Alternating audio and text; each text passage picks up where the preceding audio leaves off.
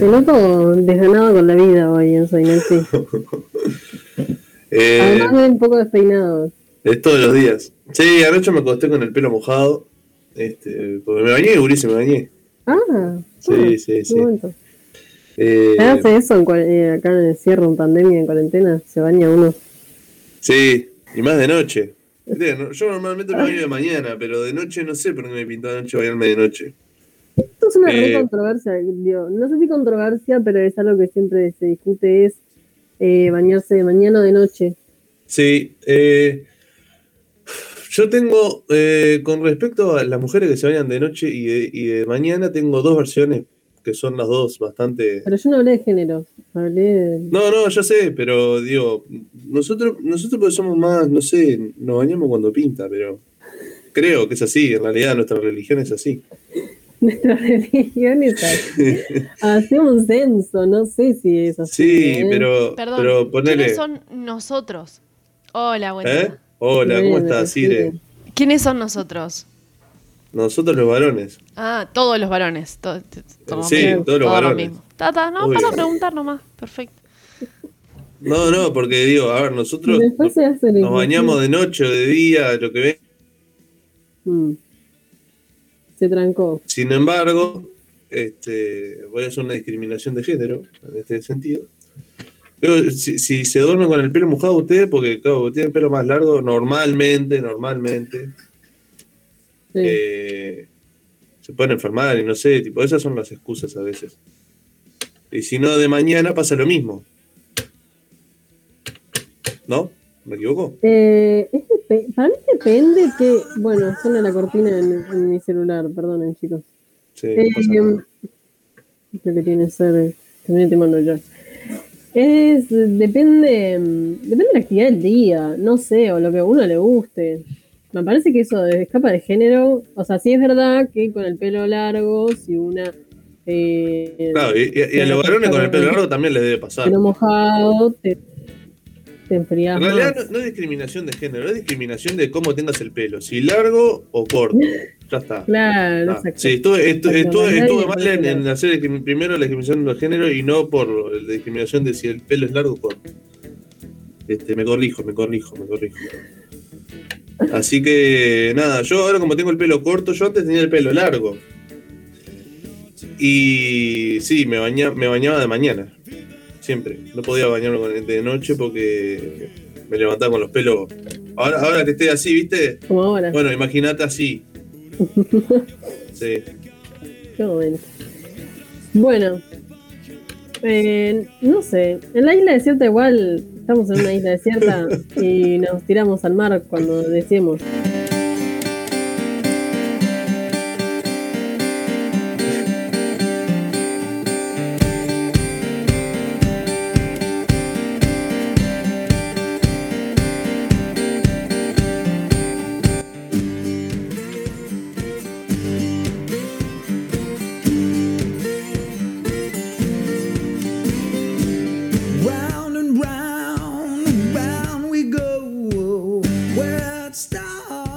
Nos zambullimos y ya nos levantamos de ahí de, de la ola. 091-227-222. Esas son las vías de comunicación para comunicarse con nosotros vía WhatsApp o también por Telegram. Y si no, se pueden comunicar también con nosotros y nosotras a través de las redes sociales, como son Twitter, Instagram y también tenemos Twitch. Pero para Instagram y Twitter y Facebook es arroba Radio Bárbara Uy y para Twitch es arroba Radio Bárbara. Sí, creo que Twitch no lleva arroba. Eh, buscan en el, busca- en el buscador de Twitch eh, Radio Bárbara. Eh, Bien, enseguida igual la isla desierta en este momento no está saliendo en Twitch. Sí, Todavía pero no- no lo pueden, pueden ver el programa de Fiebre del sábado pasado, este, que creo que duran alrededor de una semana, Irene me puede corregir, pero en Twitch creo que duran aproximadamente una semana los programas. Este, y es un programa, está el programa entero, son tres horas de programa, así que nada, este, por si tienen algún tiempito para hacerse en el día, este, en el color de la semana, o mismo el sábado antes de que culmine la este, de, de- de que no esté más en Twitch. Pueden hacerse un tiempito y escuchar Fiebre. Y si no, el sábado que viene también a partir de las 7 de la tarde pueden escuchar a Laura Falero y a Lola y a Vicky Este, y a Matías Cabelli también, que está ahora. Este, Acompañando. acompañando allí Fiebre. Así que, que nada, le hacemos las invitación para el sábado también, para que escuchen a Fiebre. Y también, ¿por qué no? Eh, lo que sí queremos implementar en Twitter, en Twitter, en Twitch. Eh, este viernes estamos preguntando a los oyentes de la isla desierta si escucharían un isla desierta modo derrape en. Twitch, ¿por qué no? Para vernos un poco las caras. Eh, modo viernes de derrape con musiquita de oldies de inicios de los 2000. Eh, capaz que algún juego. No sé, estamos pensando en la dinámica. Pero todavía tienen tiempo de manifestar su deseo de escuchar la isla desierta eh, en el derrape de este viernes a las 21. Eh, pueden ir a votar todavía a Twitter, a- arroba Radio Bárbara. Uy, la encuesta eh, en- cierra en una hora y va ganando, Sí, 90%. en una horita y 51 minutos. Y dice, eh, el tuit es, bueno, se picó en la isla de Zeta. ¿Nos ponemos al nombre del derrape de este viernes? ¿Sí o dedíquense al periodismo? Y va ganando el sí ampliamente, te diría. ¿eh? 90% al 10%. Ah, y bueno, habrá que hacerlo, habrá que hacerlo. La gente quiere escuchar mis dotes de DJ. Vamos a los titulares.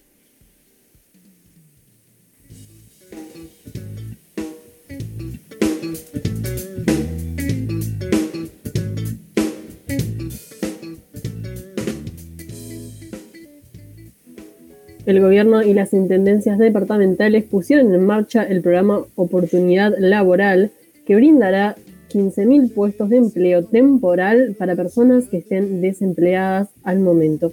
Desde este lunes y hasta el próximo viernes están abiertas las inscripciones para anotarse quienes tengan entre 18 y 65 años y como anunciábamos actualmente no tengan un empleo.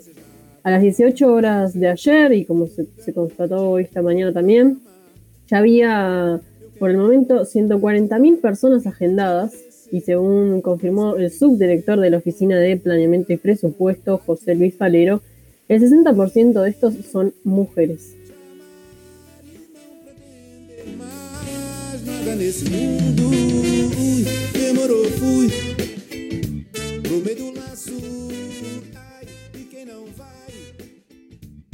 Vou e faço ali como não ir. Agora é hora. El Ministerio de Economía y Finanzas otorgó en 2018 una exoneración fiscal basada en la ley de inversiones a una empresa cuya dueña es la familia de la esposa del entonces subsecretario Pablo Ferleri, según informó en el día de ayer las cosas en su sitio de Radio Sarandí. En su cuenta de Twitter, Ferleri señaló que nunca pidió ningún beneficio ni tenía ninguna empresa y agregó, yo no consulto a la familia de mi esposa sobre mi actividad política, ni ellos a mí sobre su actividad empresarial.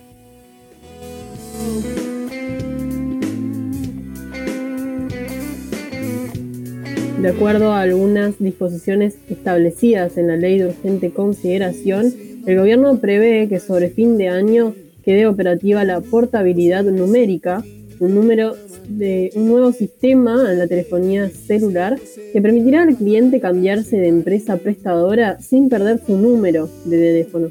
Sin embargo, de las cinco empresas internacionales se postularon al llamado realizado por la URSEC, tres no superan la primera etapa y presentaron recursos jurídicos por no estar de acuerdo con la evaluación de requisitos. Estos serán analizados, pero por el momento la apertura a ofertas, eh, económicas quedó postergada indefinidamente.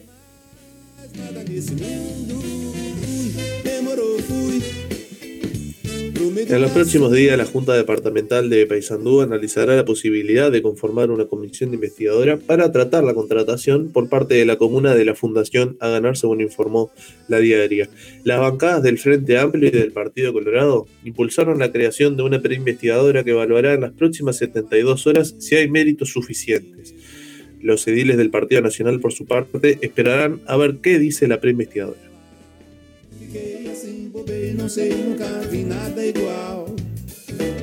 Eu tenho pra mim que Y en el plano internacional ahora, el gobierno argentino suspendió las exportaciones de carne vacuna por 30 días. La medida fue comunicada al consorcio de exportadores de carnes argentinas, que regirá hasta que el mercado interno se ordene.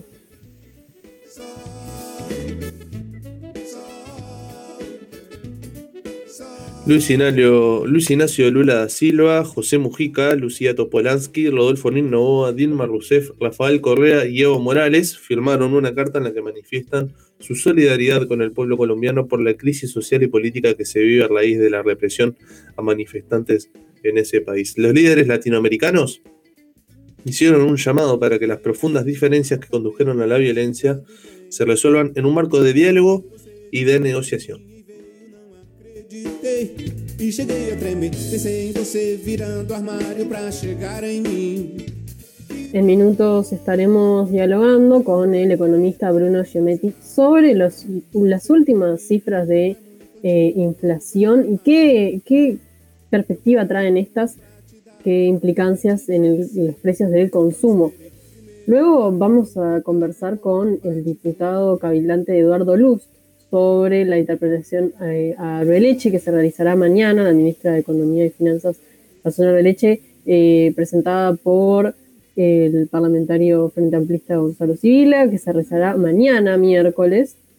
Y Eduardo Luz, el cabilante, fue el único eh, integrante del gobierno actual de coalición que votó a favor de esta interpelación, así que vamos a estar dialogando sobre ello y sobre otros temas de agenda. Y luego, como cada martes, viene Andrés Alba? Oh.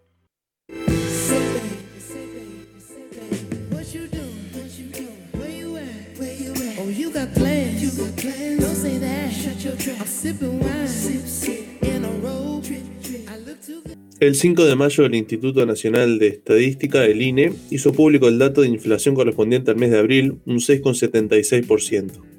De acuerdo a los datos oficiales, los precios al consumo se incrementaron un 0,5% en el mes de abril, algo por debajo de las expectativas de los analistas especializados relegados por el Banco Central, pero en consonancia con lo que esperaba también el Instituto Cuesta Duarte.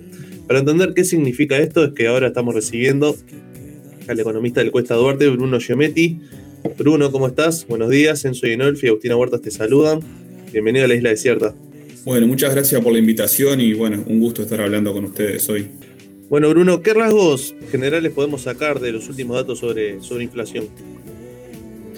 Bueno, el dato de, de abril, eh, si bien era un porcentaje mensual esperable, ese 0,5 de aumento del IPC que, que registrábamos ahí, generó algo bastante peculiar que fue una caída eh, importante del ritmo de inflación medido de forma interanual, que quiere decir el, el aumento de los últimos 12 meses, eh, que incluso el gobierno eh, generó bastante opinión respecto de esto como un logro que, que, tiene que ver con la reducción de la inflación por debajo del 7%, que es como el, el techo de la meta que tiene el propio gobierno.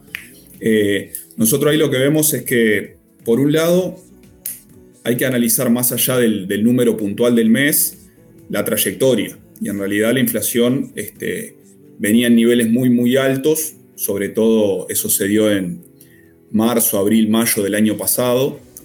Entonces, de alguna forma, al comparar con ese nivel tan alto de precios que se generó en esos meses del año pasado, donde hubo una serie de fenómenos económicos que se dieron todos juntos, el aumento del dólar, el tarifazo de abril, eh, se generó un, un, nivel de precios sustantivamente alto y bueno, si uno ahora compara con, ese este nivel más alto de precios, eh, naturalmente que da un, menor ritmo de crecimiento, pero partiendo, digamos, de un nivel muy alto de precios. Digamos, eso para contextualizar, porque si no pareciera como que eh, la inflación bajó y está todo fenómeno, y en realidad, si uno mira la trayectoria un poco más larga, eh, venimos de meses de aumentos muy fuertes de precios, este, en el caso además de esos meses del año pasado, también estuvo muy concentrado en el aumento de los alimentos, que particularmente es preocupante porque afecta a los hogares de, de menores ingresos.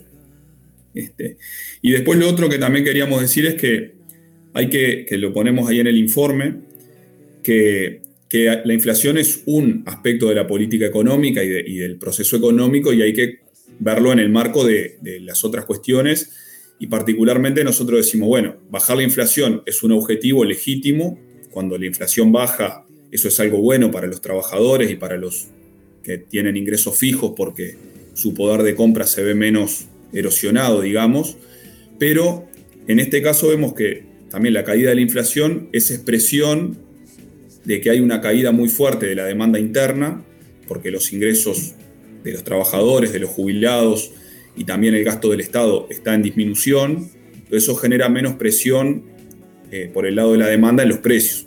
Entonces podemos estar yendo a un escenario donde la, la inflación baje, eh, el ritmo de crecimiento de los precios baje y eso puede ser visto como algo bueno, pero en realidad sea muestra de que está cayendo la demanda, que quiere decir que la gente está pudiendo consumir menos cosas y en realidad hay un problema económico y social este, más fuerte que, está jugando ahí. De alguna forma, eh, yo siempre pongo el mismo ejemplo, en la década del 90 la inflación bajó, este, se logró bajar la inflación de, de dos dígitos a un dígito, pero fue a costa de prácticamente este, generar una liquidación de la industria nacional, de generar un atraso cambiario muy fuerte. O sea, bajar la inflación no siempre eh, está expresando, digamos, logros en otros aspectos de, la economía que, también son importantes. En, este contexto lo vemos claramente. Eh, los salarios reales están cayendo, las jubilaciones reales están cayendo. Entonces, este, lo ideal sería ir a un escenario donde se tenga una menor inflación pero con ingresos reales que estén subiendo, ¿no? No a costa de, en realidad, que los ingresos reales estén en disminución como ahora. Y esto se puede ver respaldado en, en la variación de precios de, de, estos rubros que señalabas, ¿no? Por ejemplo, como los alimentos. ¿En qué otros rubros también? Bueno, ahí en general lo, los más importantes son los alimentos, la vivienda y el transporte, en general los que tienen mayor peso. Eh, en el caso de la vivienda, eh, con la pandemia y con la crisis económica y social que, que arranca el año pasado, eh, los alquileres que hace muchos años venían subiendo muy por encima del promedio de los precios, se moderaron un poco. Este, esto creo que más o menos la gente que, por ejemplo, que alquila o que está un poco en, el tema puede haber percibido que,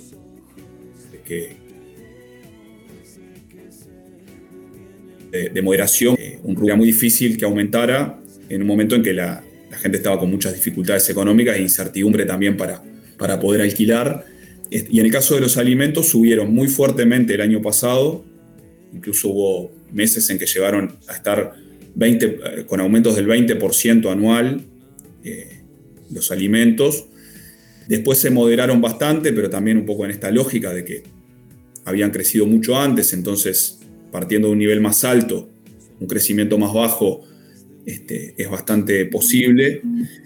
Y, y, lo otro que vemos ahora es que el dólar está planchado, con lo cual todo lo que es eh, precios de los alimentos, que su precio de referencia está en dólar, en dólares, eh, tienen ahí como una, un factor que los hace estar más estables pero algo que se viene viendo en los últimos meses es un crecimiento muy fuerte de los precios de los commodities alimenticios.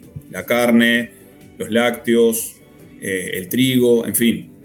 Y todo eso capaz que todavía no está teniendo un impacto directo en los precios internos, pero a la larga eso también impacta en, lo, en los precios internos. O sea, capaz que tiene un impacto rezagado, ¿sí? pero es, sería bastante probable que si los commodities alimenticios siguen aumentando, este, que es bastante lo que se prevé para todo este año, eh, porque la demanda de China está muy fuerte, entonces hay condiciones económicas para que esos precios sigan en alza, eso se traslade también a los precios internos. ¿no? El año pasado el dólar, sin embargo, este, hubo un momento, un, unas semanas que creció significativamente, ¿no? El precio del dólar. Digo, ¿esto, ¿Esto tiene algo que ver con el día de hoy, con que esté estabilizado el dólar? Claro, este, se generó un poco eso, un, un, un, salto que fue en las primeras semanas del cambio de gobierno, que, es, que además se, se dio junta, conjuntamente con, con, con, lo más fuerte, digamos, de la crisis del coronavirus a nivel internacional, como el impacto que tuvo en las bolsas de valores, todo eso, este, que fue el dólar que pasó prácticamente de 36, 37 pesos a 45 claro. en un par de semanas. Todo eso tuvo un impacto inmediato en los precios Después el dólar se planchó, pero los precios, digamos, no, no bajaron. Claro, los precios no bajaron. Siguieron en ese nivel alto y a lo sumo subiendo a menos ritmo que antes, pero desde ese nivel muy alto, ¿no? que es Y- un poco lo que vemos en los alimentos, claramente. Y se da en un contexto también en que el salario tampoco sube. Entonces es lo mismo, o sea, sigue, sigue, sigue alta la, este, lo, que, lo, lo que llamamos nosotros la canasta. este, Exacto. Para que se entienda, se dice que, que haber eh, llevado la inflación a, a- a 6,7 en el último mes es un logro. Obvio, es mejor ese nivel que, que los, los niveles anteriores, pero si uno mira toda la película desde, desde marzo del año pasado, en realidad los salarios tuvieron, en el caso de los públicos, un único ajuste en enero que fue del 4%, y en el caso de los privados tuvieron un correctivo por inflación de 2 y algo a mediados del año pasado y un 3% en enero. O sea, Mm. todos los salarios crecieron por debajo de la inflación. Aún considerando este último dato de inflación que es más favorable, digamos, que los anteriores, pero se viene está registrando una pérdida del poder de compra de, este, de los salarios y de las jubilaciones que están atadas a los salarios muy, muy fuerte. Y bueno, un poco la, la- la- la incógnita que tenemos todavía, porque el gobierno no se ha expresado, es qué, qué lineamientos de política salarial van a haber a partir de, de julio para la próxima ronda de negociación salarial Mm.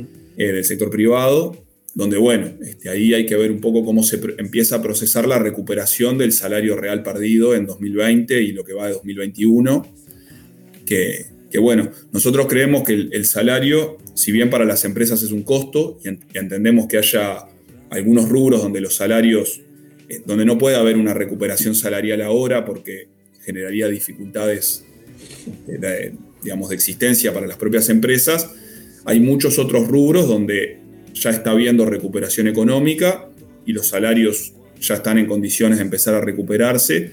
Y también que en términos más macro, eh, los salarios son lo que mueven el mercado interno. Entonces también eh, para algunas empresas del mercado interno, capaz que tienen uno o dos empleados, eh, el, salario de esos empleados es un costo, pero si no suben los salarios en conjunto de la economía, esa empresa está en el horno igual porque no, puede vender, no puede facturar y, y- mantenerse en- trabajando. Entonces, creemos que tiene que haber una visión más integral de cómo juega el salario, que no solamente es un costo para las empresas, este, y, que sí es un factor de, la, dinamización de la demanda interna y que hay que tener todo en la, balanza y, este, y a partir de, la próxima ronda de negociación colectiva discutir en ese, en ese marco completo.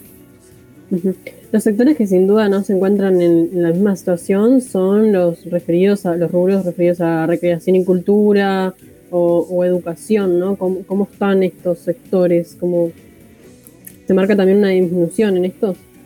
Sí, todo lo que es, por ejemplo, gastronomía, eh, cultura, eh, rubros de, servicios, digamos, que necesitan mucho de la presencialidad y de la interacción para su, su existencia y su desarrollo, están complicados, se ven en todos los, los datos de seguro de paro, de, de- distintas estadísticas vinculadas con el empleo, son los que han tenido más dificultades y también son los que todavía no se están recuperando, porque para que se recuperen desde el punto de vista económico, eh, vamos a tener que salir un poco más de la, de la pandemia en términos sanitarios.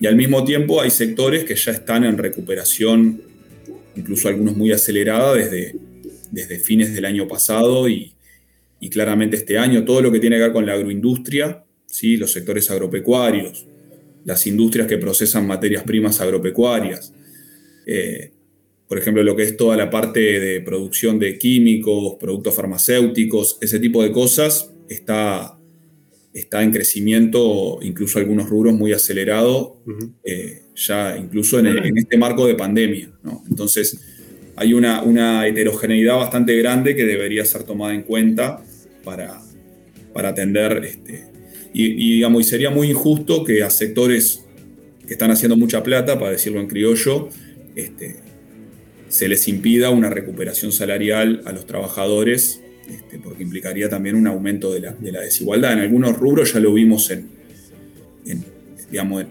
en, lo que va este año, por ejemplo, los trabajadores rurales están teniendo pérdida de salario real, mientras que eh, los capitalistas de la soja o del arroz Nunca pararon. En realidad nunca pararon, a lo sumo les, capaz que tuvieron alguna caída en, en algunos meses del año pasado. Al principio, quizás, Al de, principio. de- de cuando empezó a elegir la, la emergencia sanitaria. Exacto, y después ya se empezaron a recuperar. Este, es cierto que a nivel global las exportaciones cayeron en el 2020, Ujú. pero, pero digamos, algunos rubros no cayeron. Y en el 2021 prácticamente todos ya se están recuperando eh, bastante, de forma bastante acelerada. Ujú. Hasta acá son los datos del mes, pero si vamos a los datos interanuales de mayo a- de 2020 a abril de 2021, ¿con, con qué nos encontramos en este informe? Bueno, el, el- el dato interanual muestra eso, que hay una, una disminución del ritmo de crecimiento de los precios, eh, también vinculada con un tema estadístico, que es que cuando tomamos el interanual, mayo del, del 20, abril del 21, sale de la cuenta abril del 20, que fue un mes donde hubo una inflación muy alta. Entonces, también eso juega, ¿no? Entonces, pareciera que hubo una, una rebaja fuerte de la inflación Claro, que justo coincide a un mes de, de iniciar la emergencia sanitaria, que era un momento en el que todo- estábamos todos locos, en realidad, y empezaron a subir, a subir, a subir, y a partir de allí no paró. Hubo, incluso hubo una medida del gobierno en esa época, ¿no? Claro, en abril de 2020 confluyeron dos cosas. La, la locura del inicio de, de la emergencia sanitaria, que implicó que algunos productos de la canasta básica aumentaran. Este, algunos se acordarán, bueno, el alcohol en gel, algunos productos que aumentaron muy fuerte, los alimentos, y el, aumento de tarifas, que se dio en, abril de 2020. eh, que bueno, el gobierno había entrado en marzo, entendió que había que hacer un ajuste de tarifas porque este, no se hacía desde enero del 19 y todo eso generó una, inflación del 2% mensual en abril, que es un dato altísimo para un mes. Y bueno, eh, como en abril de este año la inflación fue más normal, 0,5 en el mes, eh, después en el acumulado se genera esa, esa, esa caída que podría dar una idea de que, de que la inflación bajó. En realidad habría que ver, nosotros decimos, hay que ver de aquí a fin de año cómo se comporta este, en meses más, nor- más normales, digamos, este, esta, esta variable que nosotros creemos que va, va a repuntar un poco, por lo menos hasta 7, 7 y algo por ciento a fin de año. Ujú.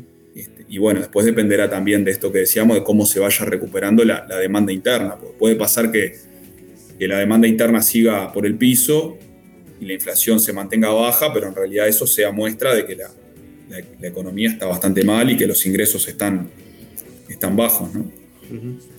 Bruno, hablamos sobre alimentos, transporte, vestimenta, estos rubros, también hablamos de vivienda. Eh, no hablamos del turismo y, y del sector salud. ¿Cómo se encuentran estos sectores actualmente? Bueno, el sector de la salud, en realidad, por, sus características, fue un sector que trabajó de forma eh, muy intensa en todo este tiempo. Eh, desde el punto de vista de algunos rubros, nosotros percibimos que hubo algunos aumentos por encima de la- del promedio inflacionario, por ejemplo, los productos farmacéuticos, algunos servicios de salud. Pero bueno, es muy, muy difícil analizar qué pasó con la, con la inflación de los rubros de salud en esta, en esta coyuntura.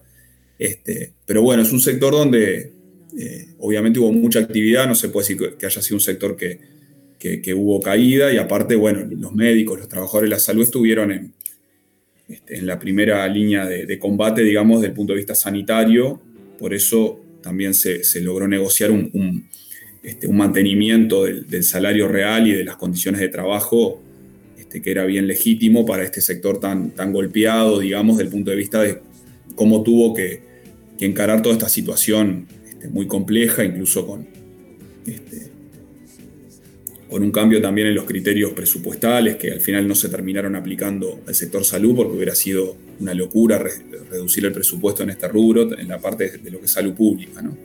Y en el caso del turismo, bueno, es un sector obviamente muy, muy golpeado. Eh, ha habido incluso este, una instancia que, se ha convocado de, diálogo entre los trabajadores, las empresas y, el gobierno que abarca todos los, lo- la, parte del turismo, la parte más de turismo digamos, emisivo y la parte más de turismo local, gastronomía, pero también las agencias de viaje han participado todos en esas este, instancias. Y, y bueno, algunas medidas se, se tomaron. Eh, nosotros hemos dicho que fueron bastante insuficientes para, para lo que es la realidad del sector. Este, por ejemplo, se consideró la posibilidad de, de- tener multiempleo, igual cobrar el seguro de desempleo, algunas medidas puntuales que se aplicaron para, para el sector, eh, el subsidio para los informales, que se, se informó a principios de abril, pero, pero bueno, todavía sigue siendo muy poco para, para la magnitud de la crisis que tiene el sector turismo y sobre todo la, este, la incertidumbre de cuándo se va a salir, cuándo se va a poder, digamos, retomar las, las actividades. ¿Cómo, ¿Cómo pueden influir entonces los programas que puedan o no implementar el gobierno durante lo que resta de este año para, para paliar estos números, ¿no? para paliar esta crisis? Sí, nosotros creemos que, es bien importante que, el gobierno actúe y que lo, lo debería hacer de forma más, más contundente, sobre todo con- volcando más recursos. Esto ha sido algo que dijimos, estamos diciendo desde abril del año pasado, capaz que es como figurita repetida el planteo, pero, o la palabra insuficiente, que se ha escuchado mucho.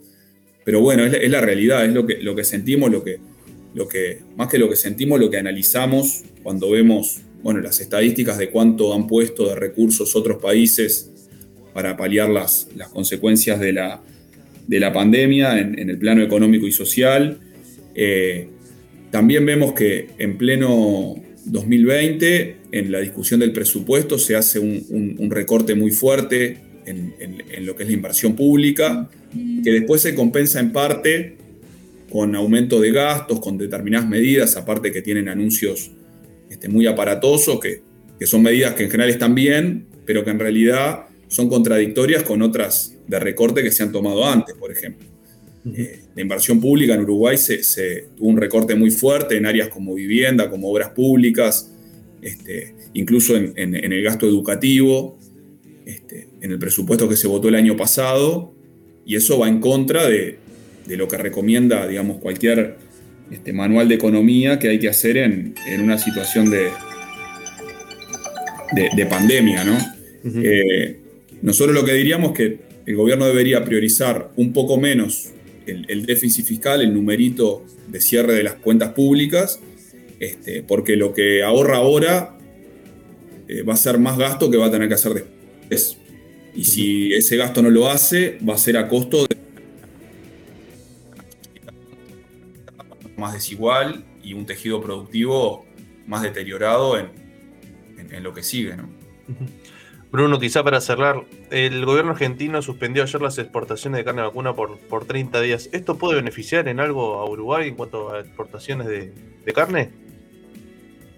Bueno, la, la verdad es que esa medida no, no la hemos estudiado eh, en detalle porque, como, como bien decís, fue ayer, yo me enteré ahí por la prensa de forma medio lateral, pero este, en realidad el, precio internacional de la carne es una variable en general medio exógena que se, que se fija eh, por la demanda y, en realidad lo, que produce y vende cada país, incluso un país de la escala de Argentina que es grande, en general no, tiene mucha incidencia sobre este, el precio.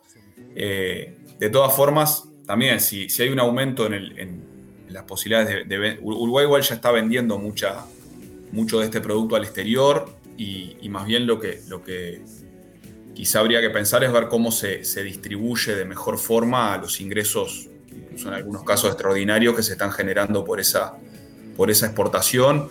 En el caso de Uruguay también una buena parte de sus mercados no, no tienen tanto que ver con, con un tema de escala, sino con un tema de, este, de- calidad, de, insertarse en algunos mercados cierta sofisticación, o sea, en el caso de Japón, Israel, que tienen, compran determinados cortes específicos y bueno, eso, este, eso, esos mercados los va a seguir atendiendo Uruguay porque se los ganó, digamos.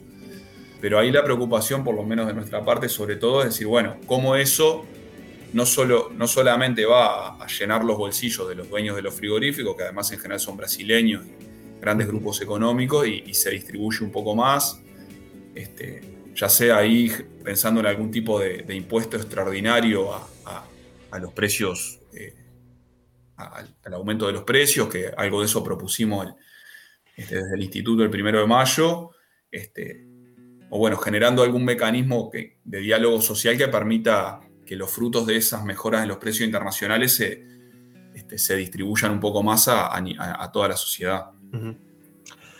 Bruno Giometti, economista del Instituto Cuesta Duarte. Muchísimas gracias por estos minutos aquí en la Isla Desierta. Bueno, gracias a ustedes y hasta la próxima. Un gusto. Fue simplemente un impulso, el deseo de pronto se manifestó. Lo que ha pasado ha pasado y se me hizo difícil poder olvidar. Porque pensándolo bien, no lo pasamos tan mal. Caía la noche cuando te besé, me enamoré, me enamoré. Sabía esa menta, tabaco y café. Quiero hacer un pedido especial al presidente Antel Gabriel Mugur Méndez. Eh, nada, decirle que está funcionando mal en internet. vos. Este, por favor, por favor. Por favor, piedad, piedad para las radios que estamos saliendo on demand, vía online, vía Google Meet. Google, instalate ya en Uruguay, así no No hay descanso. No hay descanso. Una semana son los camioncitos de, de las garrafas que están de zafra porque hace No frío. la llames, no la llames que por caso todavía no pasaron nueve mañana. Y ahora esto. Ahora esto. Bueno, 091-227-222. Se pueden mandarnos mensajitos al WhatsApp y también por Telegram, ¿por qué no? Para decirnos, bueno, ¿cómo están? Y, y demás. Este, hoy es un día bastante lindo, ¿no? Yo no salí para afuera hoy, la verdad. Pero Hay eh, sol, está bueno. hay sol y creo que no hace tanto frío como hizo ayer. Ayer hizo un poquito de frío de mañana. Así que nada, este, les invitamos a que participen con nosotros al 091-227-222. Y también nos pueden seguir eh, arroba de Radio Bárbara Uy en todas las redes sociales, en Twitter, Instagram y también por Facebook. En unos minutos vamos a estar hablando con el diputado de Cabildo Abierto, Eduardo Lust, sobre la interpelación que eh, llevará adelante mañana el diputado Frente Amplista Gonzalo Civila a la ministra de Economía y Finanzas, Azucena Arbeleche. Recordemos que Lust fue el único diputado de la coalición gobernante que votó a favor de esta interpelación. Así que nada, queríamos saber las razones de por qué este, votó a favor de, de- de esto. Si tiene alguna pregunta para hacer en esta interpelación a la ministra Azucena Arbeleche. Y cómo está parado en el día de hoy el partido liderado por el ex comandante en jefe del ejército, Guido Manini Ríos.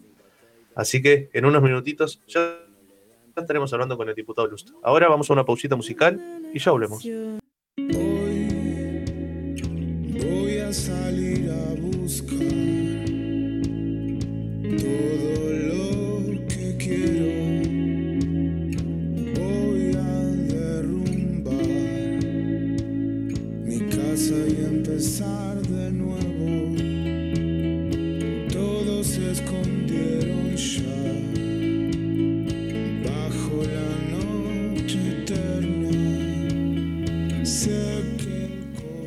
Mañana miércoles 19 de mayo, la ministra de Economía y Finanzas Azucena Arbeleche será interpelada por el diputado del Frente Amplio Gonzalo Civila a causa de la exoneración de tributos a una empresa del actual director de la Oficina de Planeamiento y Presupuesto, Isaac Alfi. La convocatoria fue aprobada con votos de toda la bancada del Frente Amplio y el apoyo del diputado Cabildo Abierto Eduardo Lust para profundizar sobre esta interpelación, pero también sobre otros aspectos relacionados con el partido Cabildo Abierto, es que estamos ahora en contacto con Eduardo Lust, abogado, constitucionalista y diputado por dicho partido. Lust, muy buenos días, gracias por tu contacto en la isla desierta esta mañana. Enzo Inoefi y Agustina Huertas te saludan. Buenos días, muchas gracias a ustedes por la invitación. Un gusto para mí. No, por favor. Eh, comencemos por, por esta, por esta ocasión que, que se va a llevar adelante mañana eh, en el Parlamento. ¿Por qué usted votó a favor de esta interpelación? ¿Qué, qué lo motivó a, a votar a favor? Bueno, eh, voté por más de un motivo. Primero, que para llamar un... Actualmente en el, en el Parlamento, de siete partidos que hay, solamente dos pueden llamar a un ministro. O sea, tienen los votos. En esa, en esa ocasión que se votó faltaban, o sea, mi voto completó porque había fal- faltaban algunos votos, pero eso implica que hay cinco partidos que no podrían llamar nunca a un ministro. Por ejemplo, el Partido Colorado no puede llamar a un ministro, el Partido Cabildo Abierto, el Partido de la Gente, el Partido Independiente, el PERI, porque no tienen votos, no tienen la cantidad de votos. Mañana, si nosotros tenemos que pedir una, a otro partido que sume sus votos a un llamado que tengamos interés, hay que tener reciprocidad. Eso en principio. Segundo, en el caso personal, yo hice el primer llamado a Sara de este gobierno a cuatro ministros por el tema UPM y el Frente Amplio acompañó, de- deliberó un tiempo y resolvió acompañar. Lo que para mí fue valioso porque lo que se iba a discutir ahí, en ese contrato que para mí es muy malo, había sido hecho por el gobierno del Frente Amplio. O sea que el Frente Amplio tuvo una actitud, yo diría, este, muy positiva en arriesgar, permitirle a un diputado que hablara mal de lo que habían hecho ellos. Palabra fue eso. Este, y después que, dejando de lado esos- ese tema puntual que me involucra de una forma, el artículo 119 de la Constitución dice que, cual- que cualquier legislador puede llamar a sala un ministro. Y bueno, con la Constitución dice con fines legislativos. Y después dice por actos de administración o de gobierno.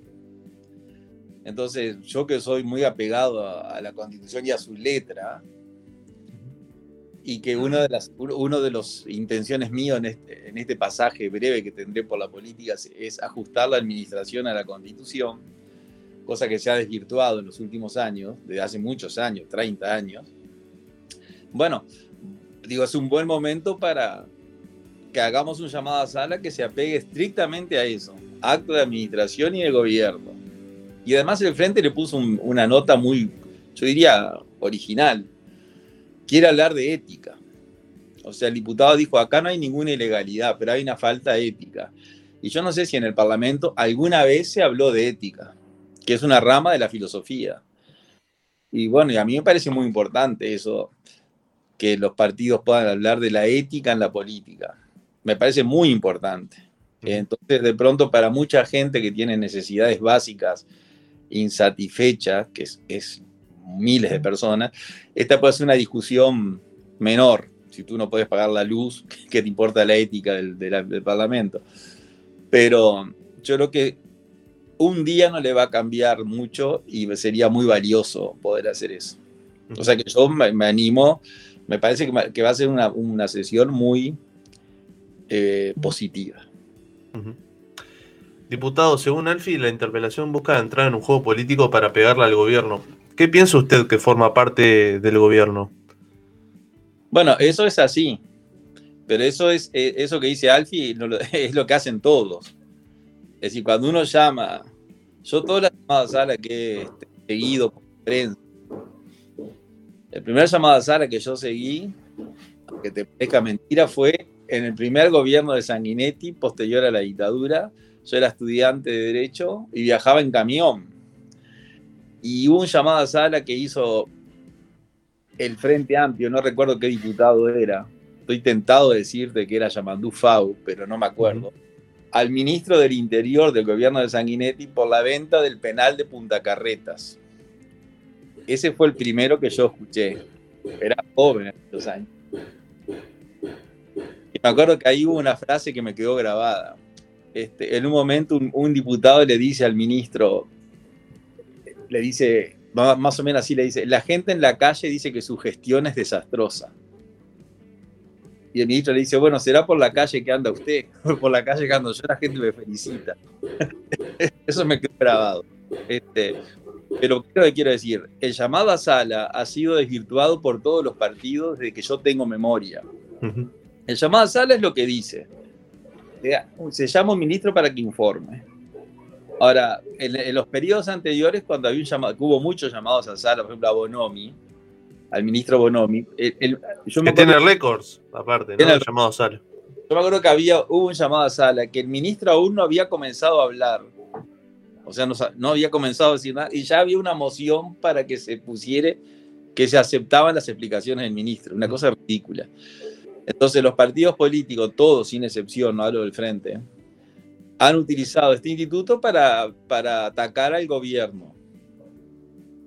Yo eso no lo haría, no digo que no lo hagan. Este instituto es para informarse. Entonces usted llama al ministro y se informa. Después que el ministro informa, usted dice, bueno, ¿me satisfizo o no me satisfizo? Y ahí viene otro, otro artículo que sería la, que sería la, la censura, que no es el tema, el 147 de la Constitución. Pero acá lo que, lo que se aprovecha en estos institutos es eh, la, la bancada de la coalición, diga lo que diga Arbeleche, va a decir que estuvo extraordinaria, y la bancada del Frente Amplio, diga lo que diga, va a decir que estuvo muy mal. Eso ya sabemos que es así. Pero independientemente de eso que se ha desvirtuado, yo, sí, yo que no me creo mejor que nadie, ni soy mejor que nadie, soy uno más, voy a intentar, no sé, hacer ver en, en todo momento cuál es el objetivo de este, de este instituto que nosotros lo copiamos de las constituciones europeas y que en los gobiernos europeos los ministros renuncian. Cuando hay un llamado a sala, el, el Parlamento le perdió la confianza, afuera el ministro. Luz, ¿usted qué, qué dudas tiene sobre la gestión que está llevando adelante la ministra Azucena Arbeleche al frente del Ministerio de Economía? Bueno, yo la- yo comparto la gestión de, de Arbeleche frente al ministerio. Es decir, es una, pienso que es una, la poco, lo poco que le he tratado a la ministra, que ha sido en la ley de presupuesto y en la LUC, ¿Comparte la política económica que está llevando adelante el gobierno entonces? casi total, casi que la comparto, en algún aspecto no. ¿Cuáles son esos aspectos? Bueno, yo lo que no comparto, pero es un tema que no es de este gobierno, es un tema de, todos los gobiernos. Ujú. Un tema fil- fil- de filosofía de gobierno, digamos, es que mm, a los inversionistas extranjeros, que la ley, que nosotros lo tomamos como algo muy positivo, que venga el inversor extranjero, para, para que ese inversor venga, nuestros gobiernos, tanto nacionales como departamentales, le dan demasiados beneficios, incluso algunos ilegales. Entonces eso lo hizo el gobierno anterior y lo hace este gobierno. Entonces nosotros la política de la ministra tendríamos que dividirla en la política puntual de, de- de la economía doméstica, el tema de la epidemia, le- los impuestos, los subsidios, bueno, todo lo que ha hecho la, todo lo que hace el Ministerio de Economía, la emisión de deuda, etcétera, y, y un capítulo aparte el tratamiento a, la- a las empresas multinacionales. Y en eso no estoy de acuerdo. El tratamiento que se le da a las empresas multinacionales, pero eso es la regla. O sea, la regla es que a las empresas multinacionales se le dé un tratamiento preferencial. Lo hizo el Frente Amplio y lo continúa este gobierno con, con el visto bueno de todos los partidos de la coalición. Yo en particular tengo ese enfoque que creo que hay que darle lo que la ley permite. Lo que la ley permite es exoneraciones tributarias y nada más. Y los gobiernos le dan no solamente exoneraciones tributarias, sino que mm, prácticamente hacen lo que las empresas le piden. Tenemos el ejemplo de UPM, que es el más, el más grosero, y ahora parecería que en menor medida, porque eh, por ejemplo en el aspecto ambiental no tiene consecuencias, como si lo tiene UPM, pero parecería que vamos en un camino medio parecido con el tema del puerto, a darle una cantidad de beneficios a una empresa, porque la empresa amenaza que va a ser un juicio que nadie lo conoce. Entonces me parece muy, muy poco sustentable decir, ellos no nos hacen el juicio, nosotros le damos esto. Las explicaciones del ministro de Transporte, Luis Alberto Heber, lo, lo- lo- eh, eh, estu- eh, ¿para ustedes fueron satisfechas la- la- las que dio en el Parlamento? Bueno, yo el día estuve en la comisión de transporte con el, cuando estaba el ministro. Esa comisión fue un poco, un poco curiosa. El ministro dio las explicaciones y, y en esa comisión los diputados del Frente Amplio pusieron en tela de juicio la, la transparencia de la negociación del gobierno con la empresa Catón Latín. Ujú. Y lo que, le, lo que le reprocharon al ministro fue la falta de transparencia y el plazo. A mí me llamó la atención porque yo sostengo que para ser político hay que ser hipócrita. o sea, yo soy hipócrita. O sea, O sea, usted, usted será hipócrita. Claro, si no, no puede ser político. Eh, Ah. eh, Montesquieu decía, el que no es corrupto no es humano. No quiere decir que tuviera razón, pero yo lo tomo como ejemplo. Él decía, "A- algo propio del ser humano es la corrupción. Y el poder es corrupción. Este, y yo creo que, parafraseando a Montesquieu, tú no podés, por ejemplo, un, partido que le dio, le dio 50 años de explotación a UPM le puede decir al ministro Heber, no estamos de acuerdo en que le dé 50 años el puerto a una empresa. Cuando hicieron, cuando el plazo máximo que permitía nuestro sistema legal eran 30 y lo llevaron a 50. La falta de transparencia que, les, que, se, le, que se le reprocha a Heber, no se lo puede, hay gente que no tiene legitimidad para reprochar, y es el Frente Amplio. Entonces, en esa comisión el Frente Amplio le reprochó lo que no tiene legitimidad para hacerlo. Entonces, en esa comisión, ante ese panorama tan hipócrita, esa es la palabra, yo casi que tomé, me puse a favor del ministro en, en el escenario que eso se estaba dando, en la forma. Pero ahora voy al fondo. Y en el fondo no, no estoy de acuerdo con la explicación del ministro, porque el, el ministro nos explicó que había un juicio que nadie lo conoce. O sea, la gente esta anunció un juicio. Puso una cifra descabellada. Porque si ellos reclaman irregularidades por 10 o 12 años, bueno, podrán reclamar lo que perdieron en 10 años. Y si ganan 20 millones, yo dije 6 millones de dólares, pero después me corrigieron que ganaban 20 a 25 por año.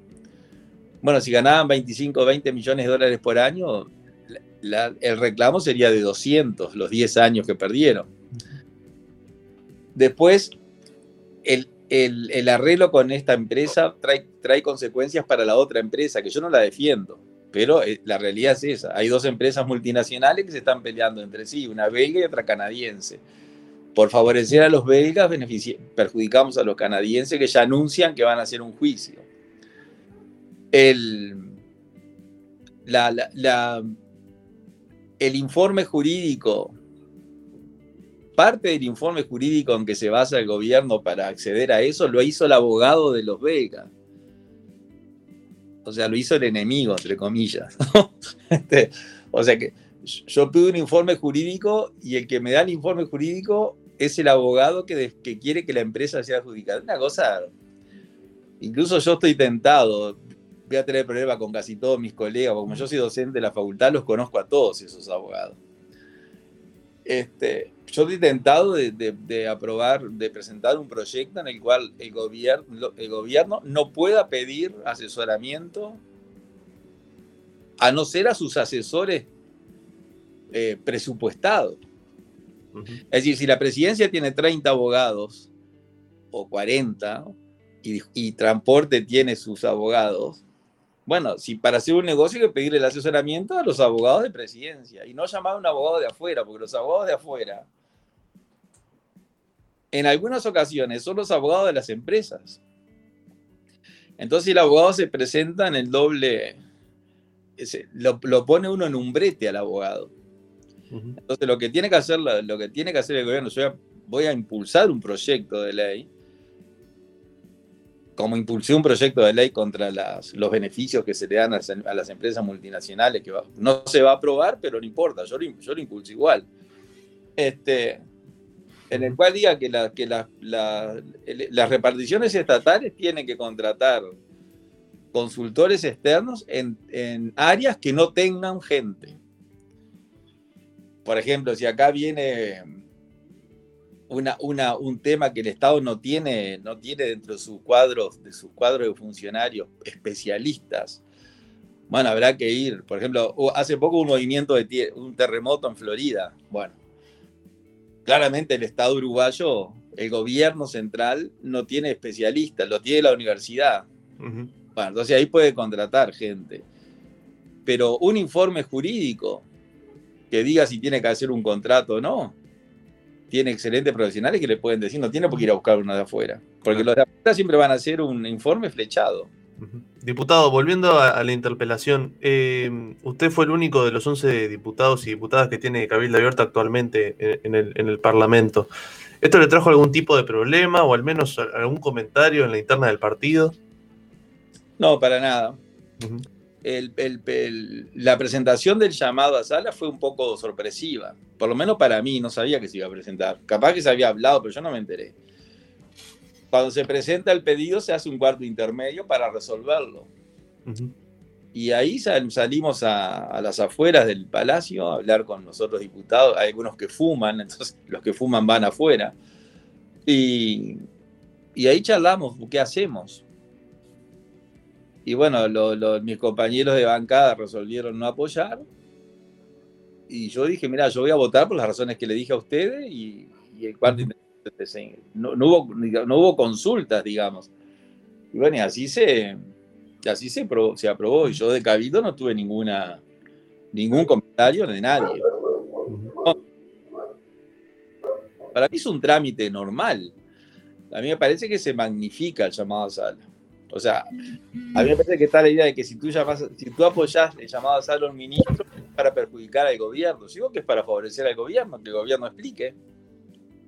Más este llamado tan particular, que es un llamado de filosófico.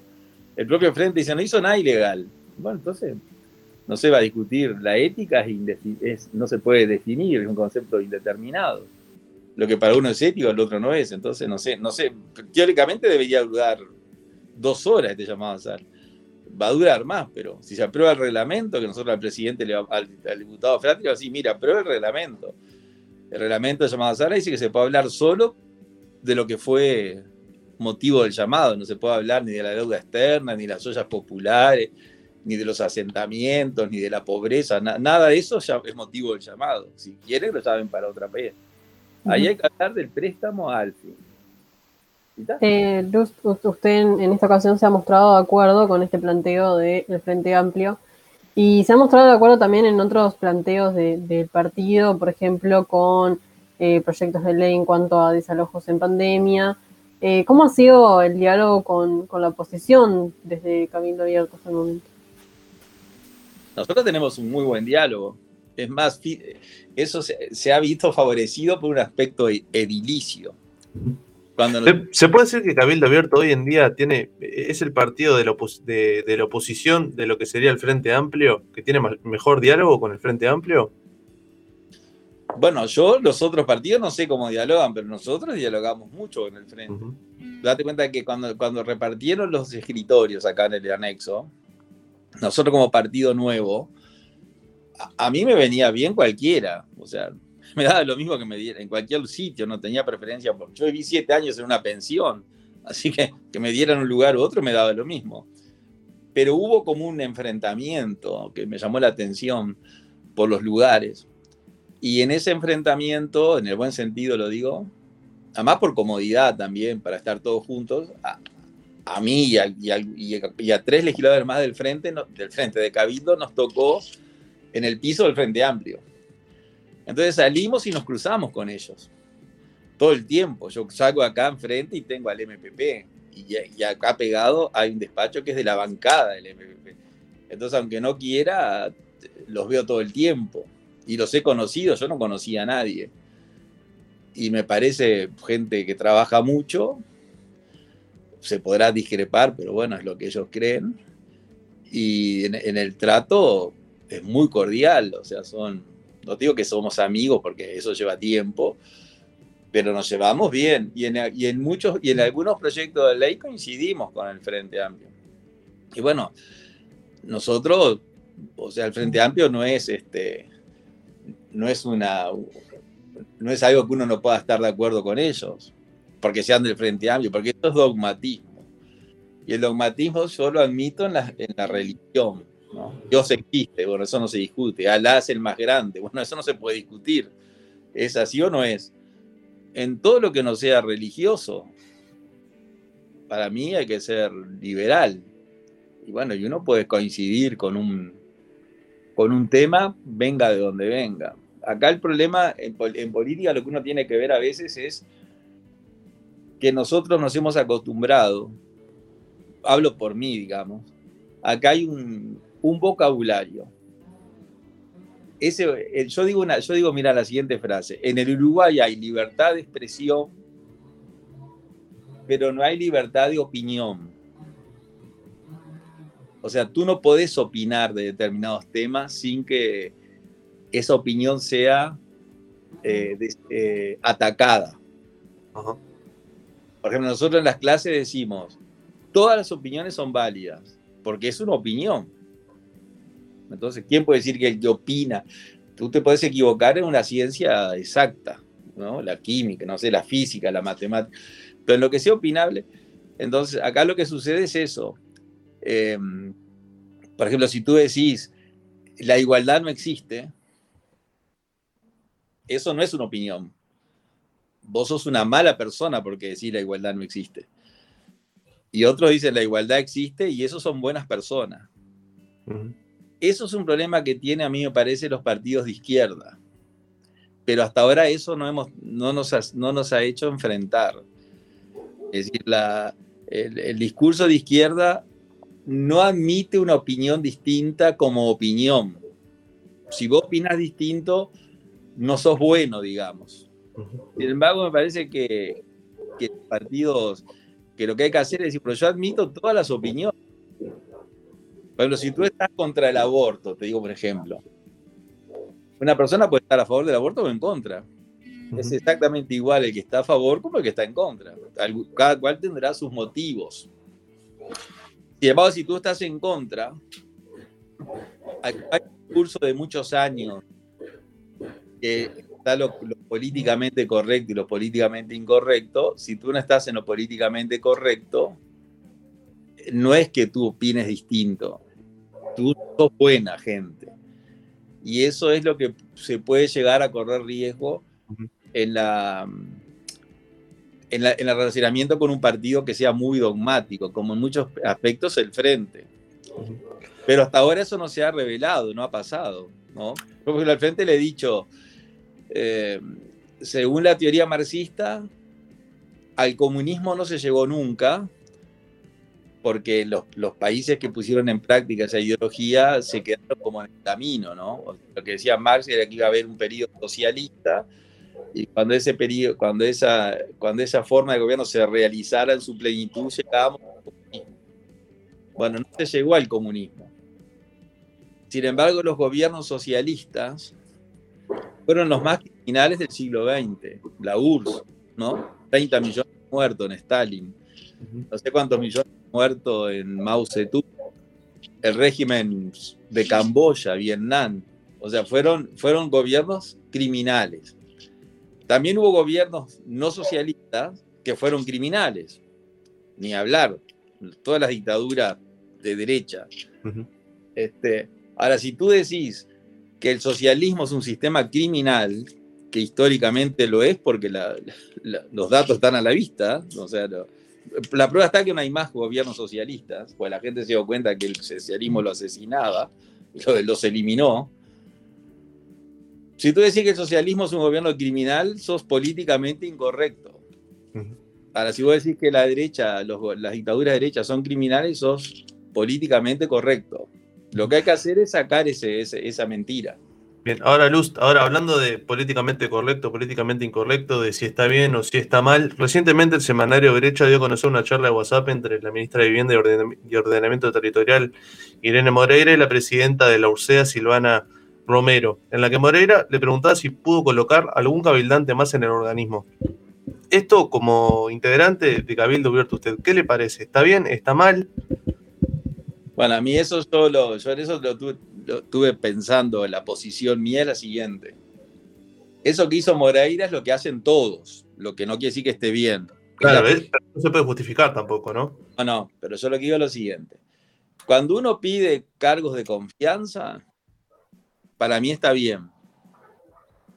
Por ejemplo, el presidente de la República nombró a su secretario una persona de confianza. El director, no sé, el presidente de Antel habrá nombrado a alguna gente de confianza. La, ministra Morera le preguntó a la presidenta Dulce, que es de Cabildo, si había nombrado gente y la presidenta Dulce le dijo que sí, que en su secretaría, que son dos cargos de confianza, había puesto a un cargo de una persona, la esposa de un diputado. Eso para mí es normal, o sea, para mí no está mal. Lo que sí está mal es nombrar, por ejemplo, 40 personas, eh, yo que en el puerto que entren de eh, choferes administrativos, porteros, eh, técnicos en informática, porque sean del partido, que es lo que han hecho todos los partidos políticos. Eso yo lo condeno. O sea, eso es, para mí es clientelismo político. Ahora, nombraba una persona. de- yo, por ejemplo, tengo dos personas de confianza trabajando acá. Y bueno, ahí me dicen eso clientelismo. Miren, yo no sé lo que es. Yo sé que yo pudiera. Claro, pero hay, un discurso también por parte de Cabildo Abierto que dice que vinieron a cambiar la política. Y sin embargo, mm, pareciera que no, que no es así, ¿no? Si, si- se siguen este, yendo por, por los mismos mecanismos de, de- de apostar a los cargos de confianza y de a ver si hay algún cabildante más por poner en la Ursea, por ejemplo, como- como es este caso. También tenemos el caso de Enrique, de Enrique Montaño, que estaba, era representante de Cabildo Abierto de NACE. Bueno, el caso de ASO sé que fue un caso muy particular, porque ahí yo tengo información auténtica, digamos. A Montaño la- le graban una conversación donde dice que incorporó 130 personas. Eso causó un terremoto político. Yo cuando salió esa información, en el partido dije a, a Montaño no hay que destituirlo, hay que averiguar primero. Y no, pues él dice, yo dice, bueno, vamos a averiguar. Bueno, la cuestión es que lo destituyeron eh, inmediatamente.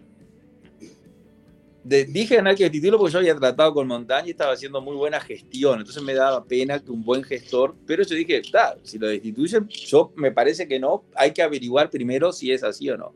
Bueno, la cuestión es que a Montaño se lo destituyó. Ahora, después fuimos a ver cuántos cargos había puesto. Si eran 135, o 170, o 4, o 5.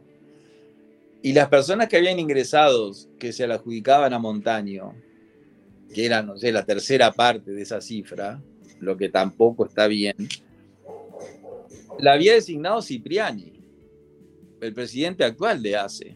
Incluso le dije al presidente, sí, al, ministro Cipriani, el- incluso hizo un Twitter, me acuerdo, que puse, es raro que el director de ACE diga que Montaño designó gente y las designaciones están con la firma de él. Entonces, por ejemplo, una directora de un hospital de la costa la designó Cipriani, ponerle el 28 de enero y la destituyó Cipriani el, el 20 de febrero por una reestructura, no sé, algo que inventó. Entonces vos te das cuenta que eso es la política de siempre. Es lo que no hay que hacer.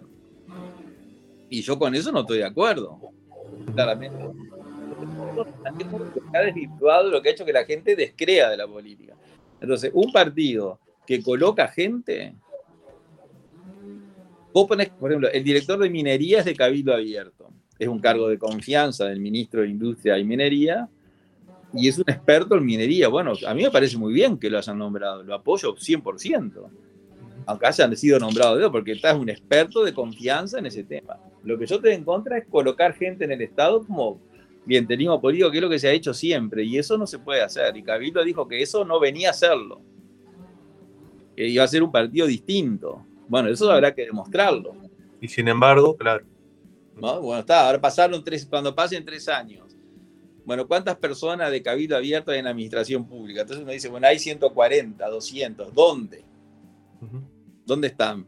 No, son como el, como el Estado tiene 2.000 cargos de confianza, esos son. Con eso no me parece mal. Porque tú tenés que poner. Ahí trae una discusión del cargo de confianza, pero a mí me parece que en determinadas áreas tú tenés que tener gente en la cual confiar. Y bueno, y eso lo resolvés vos sin, ninguna, sin ningún atributo. Puede ser un analfabeto, pero yo confío en él. Y eso es lo que hay que, eso para mí lo que hay que hacer en política. Hay que sincerar la política. Hay que dejarse de, de- de una cantidad de malas prácticas que hizo que la gente vea la política como algo negativo.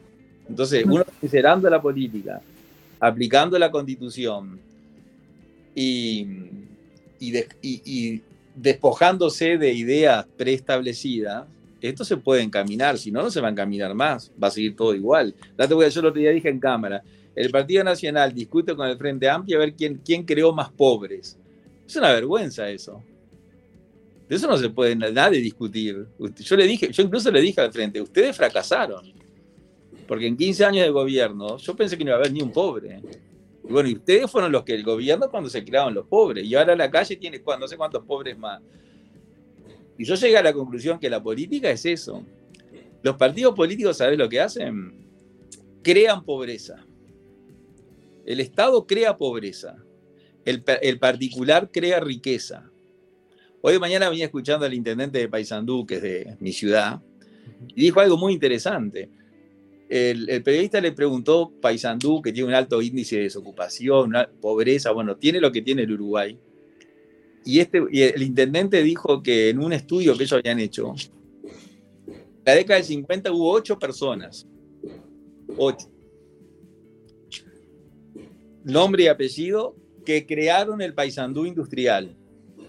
El que hizo Pailana, Paicuero, el molino Elixa. Bueno, todas las industrias famosas de Paysandú, norteña, eran gente de Paysandú. Bueno, ese particular creó riqueza. Él se habrá hecho muy rico, pero creó riqueza. El Estado crea pobreza. El Estado actual. Ahora, ¿por qué crea pobreza? Porque si tú creas pobreza, al pobre tenés que asistirlo para que pueda vivir. Y cuando vos asistís al pobre, a la persona que hiciste caer en la pobreza, por un sentido de, de agradecimiento inconsciente que todo ser humano tiene, esa persona de pronto no se da cuenta que vos lo empujaste a la pobreza, pero se da cuenta que vos sos el que le das la, la, tarjeta y la comida. Entonces en las elecciones que viene te vota. Y eso, quedó eso lo confesaron todos los partidos en las elecciones pasadas. O sea, fueron tan, son tan descarados que lo dicen. Porque el, el, el discurso del frente, ¿cuál era? Si gana la calle, se pierden los derechos. ¿Y cuál era el discurso de la calle? Si gano yo, no se pierde ni un derecho. Ahora, ¿a qué derechos se refieren? O sea, ¿cuáles son los derechos? Los derechos que los gobiernos inventaron como derechos, que no son derechos. O sea, ellos dicen, usted tiene derecho. No, usted no tiene derecho. Yo le hago creer que tiene derecho. El sistema nuestro no es que usted tenga derechos. El sistema nuestro consagra siete derechos que los gobiernos no lo dan, son propios del ser humano por el solo hecho de estar vivo. Y los gobiernos le han hecho creer a la gente que tiene derechos que se lo dan ellos. Entonces juegan con ese, con ese sistema y se aseguran la reelección indefinida. Entonces lo que hay que terminar es con ese político que inventa derechos para tener a la gente atada a una asistencia. Que eso es lo que hacen, la, eso es la política actual, no solamente Uruguay, de América Latina. Entonces, ese tipo de político es el que destruye una sociedad. es lo que yo veo. Ahora, yo, usted, ¿usted qué hace? Bueno, yo no hago, yo trato, es mi visión, capaz que estoy equivocado. Entonces, en la visión mía, a favor o en contra, sin, sin buscar el consentimiento de ningún líder en particular, yo digo lo que pienso y trato de hacer una acción legislativa encaminada hacia eso. Seguramente no lo, no lo logre, es decir, ya sé que no lo voy a lograr, pero me acuerdo que el profesor Arco Ferrán, que fue catedrático de nuestra materia en la década del 30, en una clase que dio, que fue una clase muy importante, en el año 34 Terra da un golpe de Estado, y el golpe de Estado de Terra era como anunciado, era de un día para el otro, y Arco Ferrán, que estaba enfermo y próximo a fallecer, retirado de la docencia, se incorporó a la cátedra para dar una clase que es una clase extraordinaria, que es el concepto de nación en la constitución uruguaya. Es un tema que de pronto no interesa. Pero ahí, esa clase de Arco Ferrán, el concepto de nación en la constitución uruguaya, es un antes y un después en el tema ese. Y al final de la clase él dice que la democracia es un sistema de gobierno que nunca se va a lograr. Que es imposible alcanzarla. Sin perjuicio de lo cual uno no debe de fallecer en su intención de, buscarla. Y esto que yo le digo acá es más o menos lo mismo, copiando a Arco Ferrán. Hay que, hacer, hay que tener una visión nueva de la política y todos esos temas que son menores, si, si Alfi tiene una exoneración de impuestos, si son 8 mil dólares, si se compró un televisor, que son... De, después viene una empresa como UPM y se le da 3 mil millones de dólares en un escritorio en Finlandia y viene una, unos, una, gente que tiene un puerto y se le, dan, se, se le entrega el puerto hasta el año 2081, no sé dónde, comiendo una pizza. Entonces, y, y eso compromete todo, el, se, se, privatizan todos los aeropuertos. ¿no? Los aeropuertos son argentinos O sea, hay una empresa argentina que es dueña de todos los aeropuertos del Uruguay. ¿Qué pasa si ese argentino mañana dice, voy a cerrar el aeropuerto? Porque quiero, como, como, como, como que fuera una confitería. Entonces, esos grandes temas, nosotros no los tratamos. Lo tratan los ejecutivos. Este, viene, eh, yo lo otro día hablaba con una persona de Maldonado. Digo, ¿quién le puede creer al, a Cipriani, no al, no al presidente de ACE, sino al dueño del hotel San Rafael, que va a gastar 200 millones de dólares para alquilar piezas? Porque un hotel, ¿qué hace?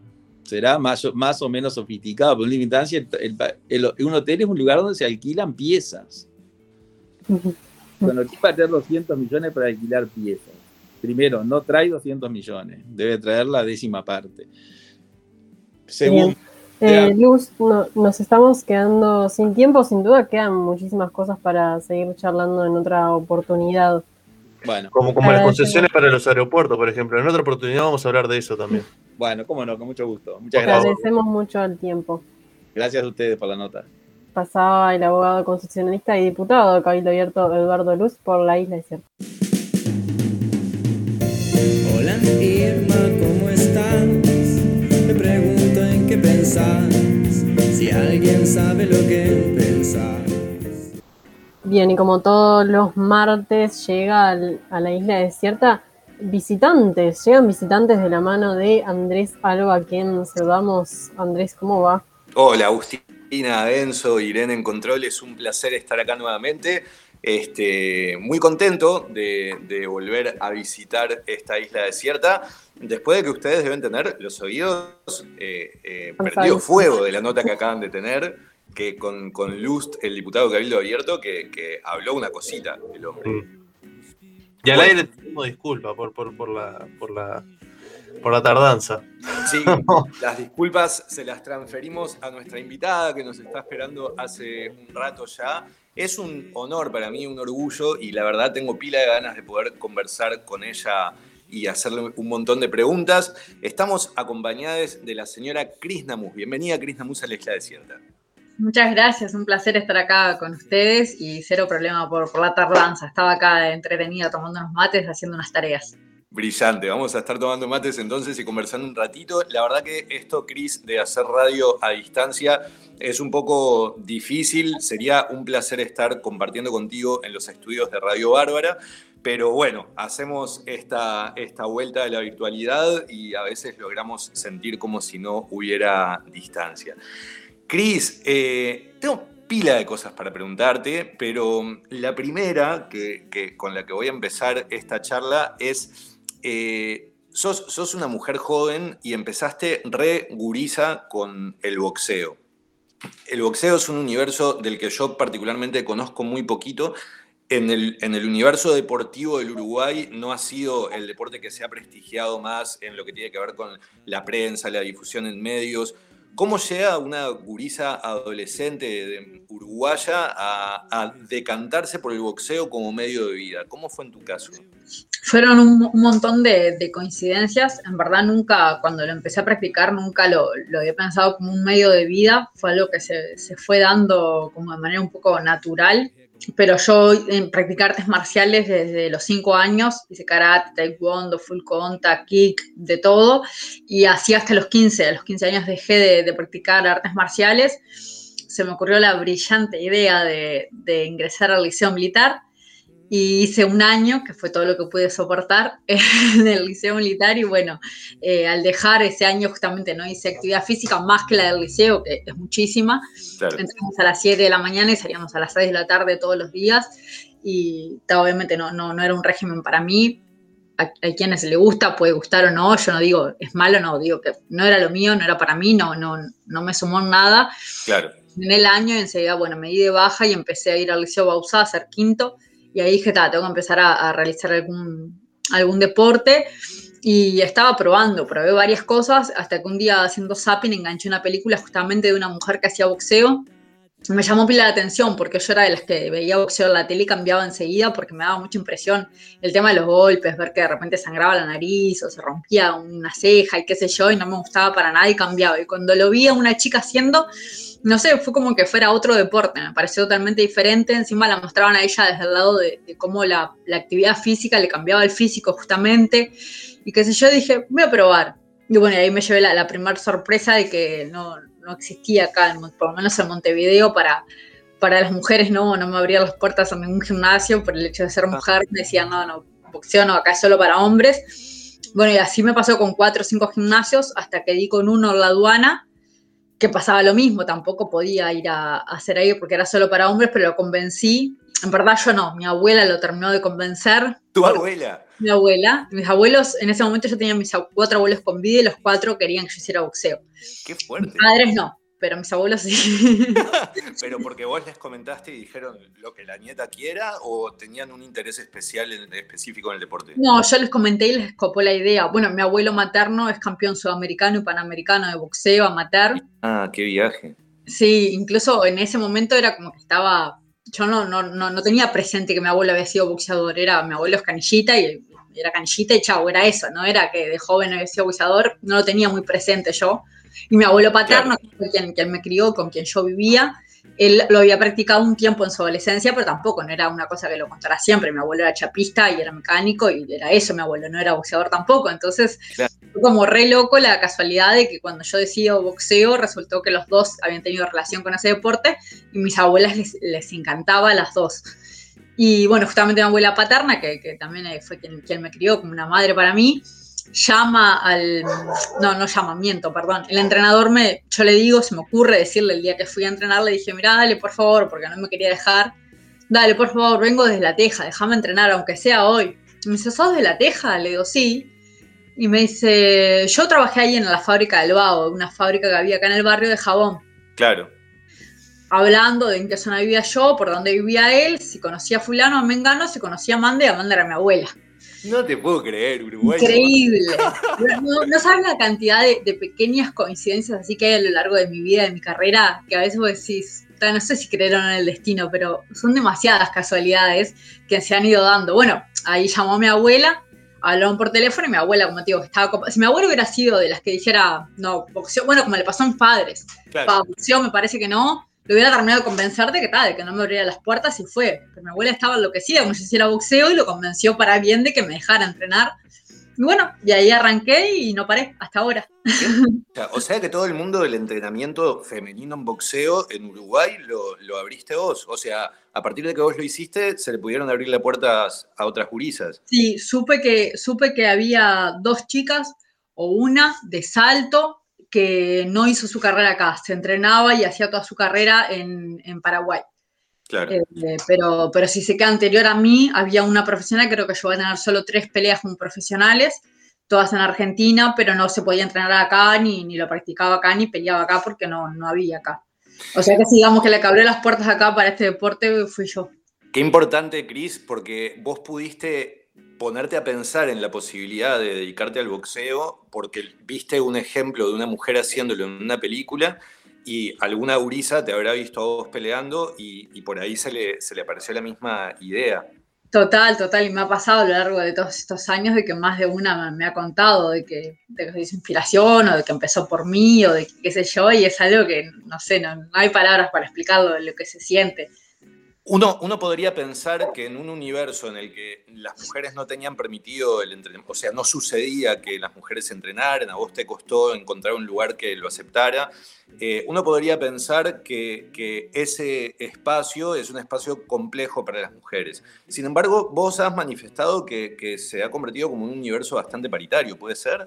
Sí, sí, total. Bueno, a mí me pasó esto de, que contaba recién del arranque, que obviamente eh, fue algo súper machista, lo que pasó, pero en el momento como que no lo, no lo sentía así, era como natural, como nos ha pasado con muchas cosas que todos nos hemos ido, no estamos todavía hoy en día deconstruyendo a poco, y cosas que tomábamos como natural y que sabemos que no, que no está bueno, y creo que esto fue una de esas que era como, ta, sí, si no es para mujeres, no es para mujeres, y lo bueno fue que seguí insistiendo pensando que seguro en algún gimnasio hay chicas entrenando, y y nada, me pasó eso, de como que lo la única vez que sentí como el machismo fue ahí, que ni siquiera lo sentí porque lo tomé como natural, pero luego una vez que estuve puertas adentro siempre fui considerada un, una compañera más, un compañero más y, y nunca sufrí ni discriminación ni, nada que, que se le pareciera. Creo que también uno se- se va haciendo también como, como se va haciendo respetar, digamos, de alguna manera inconscientemente, con sus actitudes, mostrando que uno quiere, que está yendo porque realmente quiere aprender, que porque le gusta de verdad el deporte y, y bueno, y por suerte, hoy en día, por ejemplo, la selección uruguaya de, de boxeo amateur, como lamentablemente se les cayó ahora, tenían el preolímpico para ir a, las Olimpiadas de Tokio y se suspendió todo, pero eran dos hombres y dos mujeres, eran los seleccionados. Y nada, creo que está buenísimo eso. Que aparte que no sabes cómo andan las chicas eh, de, de boxeo, es, es increíble, es otro nivel. Que bueno, están haciendo esto, temporadas eh, olímpicas para de entrenamiento, que yo no tuve esa chance porque ni siquiera Claro. tuve competencia como amateur. Ah. Y nada, y el nivel es otro. Era eso, era que nos dieran el, el tiempo necesario para llegar al nivel de, y hoy en día ves una pelea de, de buenas mujeres realmente entrenadas boxeando y una de hombres y no hay, no hay lo que vos digas, ah, no, prefiero el boxeo masculino. No, es lo mismo. Bueno, vos has viajado un montón gracias al boxeo, ¿no? Porque es una Sí. disciplina mundial y vos has participado, tenés títulos mundiales en tu haber. Eh, y, y esto que comentás, que me parece súper interesante, te quiero, quiero hacer un poquito de foco ahí. ¿Qué, ¿Encontrás diferencias entre los apoyos que se le da a los deportes en otros países en comparación al Uruguay? O al menos en esta relación, ¿no? Entiendo que Uruguay tiene un desarrollo futbolístico enorme, vivimos el fútbol de una forma súper peculiar y por ahí a veces otros deportes quedan relegados. Más allá de la participación de género, el desarrollo de los otros deportes en sí. ¿Qué, qué opinión te ha suscitado el conocer las realidades de otros países? Nada, eso sí, tal cual. Es como que, bueno, ya te digo, yo ya viajé ya siendo profesional, viste como que el profesionalismo por ahí es un, es un poco diferente, pero sí hay infraestructuras y, y miles, miles de cosas eh, diferentes acá. Y sí, sin duda falta, falta apoyo y nos falta crecer en, en pila de cosas, darle más importancia o darle la importancia que realmente se merece el deporte en general, que no sea, como decías recién, solo fútbol, porque nada, tenemos, es como que no somos conscientes del talento que tenemos, la buena materia prima que hay en Uruguay en, en tema de deporte. O sea, hay chiquilines que van a ser exitosísimos en fútbol, en básquetbol, en boxeo, en karate, en el deporte que sea, porque de verdad que hay buenos deportistas acá. Somos poquitos, bueno, la prueba está en el fútbol, que justamente es lo que más se ve y lo que más la gente mira. Tenemos jugadores de fútbol, con los poquitos que somos, so- tenemos de los mejores en el mundo y, brillando como nadie. Entonces, creo que eso hay que, hay que darle más, enfocarse más.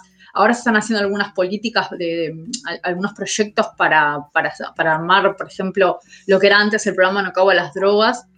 Eh, se está haciendo un, un nuevo, un nuevo programa para eso, para empezar a abrir gimnasios donde los chicos puedan acercarse, poder entrenar de manera gratuita, pero creo que necesita igual una infraestructura mucho más grande para, para que esto sea válido para varios deportes, sobre todo eso, tener gimnasios y lugares que sean públicos, donde uno pueda ir y hacer desde natación, patín, pesas, me parece que hacer deporte es salud y, es fundamental y saca pila de otros problemas que por ahí tiene la sociedad en sí y no nos estamos dando cuenta que a veces el deporte es la puerta, esa es la solución a muchísimos problemas que hay.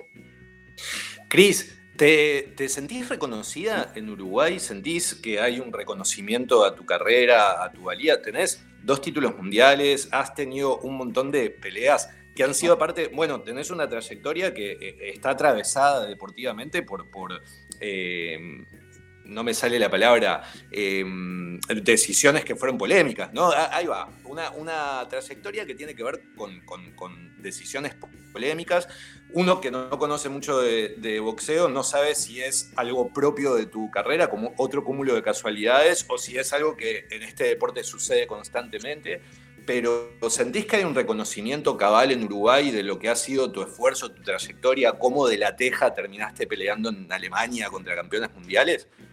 Sí, eh, sí, sí, sin duda sí, me pasa de que, por ejemplo, no, casi todos los días, por no decirte todos los días que salgo a la, a la calle a hacer un mandado o lo que sea, siempre tengo a alguien que me saluda o que me pide una foto o, o que nada de eso, simplemente me dice, bueno, campeona y qué sé yo, son cosas que, que, que llenan y que está buenísimo y sí, se nota el, el reconocimiento de, de la gente. Yo siempre digo, es de lo más lindo que, que me ha dejado este deporte, es eso, es el cariño, porque, porque eso no me ha pasado hasta ahora en todos estos años de cruzarme a nadie en la calle que tenga algo malo o algo negativo para decirme. por ahí sí a las redes, que uno se siente más, más, más libre para expresar cosas atrás de, de- anónimos la mayoría de las veces, pero en lo que es en personalmente no me ha pasado hasta ahora de, de nadie que me, que me diga nada malo y, y eso es súper lindo. Y respecto a lo, a lo que decías de las, de las polémicas en temas fallos, es, típico de este deporte, lamentablemente. Muchas veces pesa más el negocio que, el deporte en sí, como pasa la mayoría de los deportes, en verdad, solo que acá es mucho más sencillo y más evidente porque la puntuación del boxeo profesional es a apreciación. Entonces, anda a discutirle a un juez lo que él apreció, que para él era quién era el ganador y quién no. A mí me ha pasado en una pelea que me la dieron ganada a mí, yo la había perdido, y después me pasó en tres peleas en el exterior que las gané yo y me las dieron perdidas. Y, y, ta, y es como que uno ya sabe que está expuesto a eso, y así que hay que trabajar más el golpe, el golpe de, de knockout para poder tirar que no quede, que, que, no puedan apreciar más que, que uno ganó. Claro, bueno, pero más allá de los, de los fallos de los jueces, por ejemplo, eh, se, se, sucede entre las deportistas que se reconozcan el, el, no sé, en este caso a vos te adjudicaron una pelea ganada que, que en realidad vos eh, identificás que la habías perdido. ¿Le reconoces a la otra como ganadora? ¿Le decís, che, me lo dieron a mí, pero era tuyo? ¿O no se, o no se habla en ese sentido? No, en mi caso sí, yo, o sea, no. Creo que los deportistas en sí somos la mayoría, tenemos, somos nobles, porque justamente nos dedicamos al deporte, creo que es una de las cosas más nobles que hay. Y en mi caso no, no, no pude no ir a reconocerlo, se le fui a su vestuario a decirle, escuchá, ganaste vos, hagamos la revancha. Y otro día hice una carta pública y dije, yo no me sentí que gané y ella se merece la revancha lo antes posible. Y fue lo que hice. Mi siguiente pelea eh, ya fue la, la, revancha. A mí las veces que me pasó no tuve, no, no tuve esa suerte con, con, mis rivales, pero no creo que hayan sido ellas, porque claro. lo que te digo, a veces hay manager y promotores atrás que por ahí no la dejan a una actuar con libertad. A mí acá, más allá de que mi manager quisiera o no quisiera algo, yo iba a actuar como a mí me parecía, siempre fui muy de, yo hago lo que yo quiero. Porque dentro de todo, igual mi carrera y, y, todo es mi nombre, no es el de promotores van y vienen y, y la que, que, queda ahí parado limpio, sucio es uno. Entonces eh, me, me, sentía que eso era lo, lo, más justo conmigo. Y nada, a mí me pasa eso con boxeadoras, pero yo apuesto mi cabeza a que ellas cuando van a dormir saben que por ahí no ganaron y seguro tengan ganas de decirme, che, Cris, mira que, y no lo tengan permitido. Claro, claro, claro. Qué importante que hayas podido también ser dueña de tu carrera, ¿no? Capaz que en esto de que en este territorio en el que las mujeres no hacían boxeo y vos haber sido la primera, también tuviste la posibilidad de generar como la huella del cómo es la carrera de una boxeadora en Uruguay y eso está buenísimo. Deja, deja un campo como bien importante para, para gurisas nuevas que vengan atrás. Eh, en esto de que decís, yo hago lo que quiero, es mi carrera, es mi nombre, el boxeo no es lo único a lo que te has dedicado, ¿no? Y a su vez es una carrera que tiene eh, eh, un tiempo limitado, o sea, vos eventualmente si uno mira tu trayectoria, imagino que estás más próxima al retiro que a, que a la continuación de tu carrera. ¿Qué planes tenés? Porque sos una gurisa re joven y tenés como toda la vida por delante. ¿Cómo, ¿Cómo, ¿Cómo se maneja la jubilación de aquello a lo que uno le ha destinado la vida entera? Total, creo que es todo un tema, porque cuando uno lo apasiona algo y es realmente lo, lo que ama, es súper difícil soltar, y sobre todo soltar en un buen momento, viste que hay boxeadores por ahí que se podían haber retirado a determinada edad siendo campeones, y sin embargo les hice una pelea más, una pelea más, una pelea más, terminan perdiendo las últimas cinco o seis peleas claro. de una manera increíble, decís, ¿por qué no colgaste los guantes en el momento correcto? Y bueno, yo siempre desde que arranqué esto dije, deseo que no me pase eso, que sepa claro. en qué momento tengo que dar un paso al costado, y por suerte tengo la el tema este de la maternidad, yo quiero ser mamá, y también es un tema que, que obviamente es, es, por tiempo biológico, por edad biológica no lo puedo estirar largo, sé que hay boxeadoras que tienen 42, bueno, la tigresa Cuña, Marcela Cuña, la, la boxeadora profesional de Argentina, tiene 43 años, si no me equivoco, claro. está en su mejor momento, entonces es como que no hay una edad, verdad, pero ella ya es mamá, ella tiene hijos desde que tiene 17, 18 años, fue mamá claro. jovencita, tiene dos nenes y tal, ella es, puede seguir su carrera hasta que, hasta que tenga ganas y más si sigue como, como viene, que viene bárbara. Yo mi idea es ya ponerle capaz que el año que viene, eh, a fin de año, por ahí, ya estar pensando en, en buscar un pichón. Qué lindo, Cris. Aparte, vos tenés una relación preciosa con, con Mariano, que bueno, es pública, son recompinches entre ustedes, Renieris, y, y eso se ha transmitido. He tenido la oportunidad en otros medios de comunicación hace unos años, tanto de, de hablar contigo como de hablar con él, y verdaderamente es muy linda la complicidad que transmiten. Eh, qué precioso proyecto. O sea que vas a colgar los guantes para la búsqueda de un pichón. Exacto, correcto. Sí, esa, eso es lo único que, que me motiva a volver los guantes y tal. La idea es como decías, obviamente todavía tengo toda una vida por delante y ya no puedo ahí cierta me retiré, soy my weather y de acá en adelante no hago más nada porque ya tengo la vida solucionada, no eso sería imposible en este caso, pero bueno, está la idea de, del gimnasio, siempre está presente. También me interesa el tema de comunicación, yo me puse a estudiar medicina hace un par de años y vengo con eso, pero antes de arrancar la facultad de medicina había pensado en estudiar comunicación, después al final no, no se me dio porque vi que hay como muchísimas ramas y ni siquiera me pude decidir para dónde arrancar, entonces la dejé por esa, pero capaz que retoma algo de eso. No sé, es como que todavía tengo todo muy, muy ahí colgando, que no tengo mucha idea, porque justamente estoy como enfocada en esta última parte de la carrera, pero lo que sí por ahí capaz que está un poco más firme es la idea del gimnasio. Bueno, desde ya, si tenés ganas de pensarte una columna de deportes en Uruguay para Radio Bárbara, eh, nuestros micrófonos están abiertísimos. Muchas por gracias. ahora, por ahora no es una labor remunerada, pero esta es una radio en crecimiento, así que Cris Namus, Radio Bárbara, es más que un lugar abierto para que puedas experimentar. Muchas gracias. Muchas gracias, me encanta, me encanta la propuesta. Y lo del gimnasio es, es algo que, que estás asentando como en bases reales, eh, tenés identificado como un lugar, una zona, te gustaría laburar en algún barrio en particular, Eh, tu carrera te ha dado como la posibilidad también de identificar, bueno, me gustaría hacerme ya acá, porque uno percibe en vos cierta responsabilidad eh, social, como en la lectura de lo que es el deporte, ¿no? Sí, estuve, mira, el año pasado sobre todo, estuve bastante volcada a eso. Obviamente todavía no, no podía por temas de tiempo, yo creo que no se puede, bueno, hice un curso de entrenador, lo estoy cursando, ya terminé una primera etapa que la probé, me falta una segunda parte y ya estamos todos de acuerdo en que no se puede ser eh, competidor de elite y entrenador al mismo tiempo, es una cosa o la otra porque todo lleva de demasiado desgaste y demasiada concentración.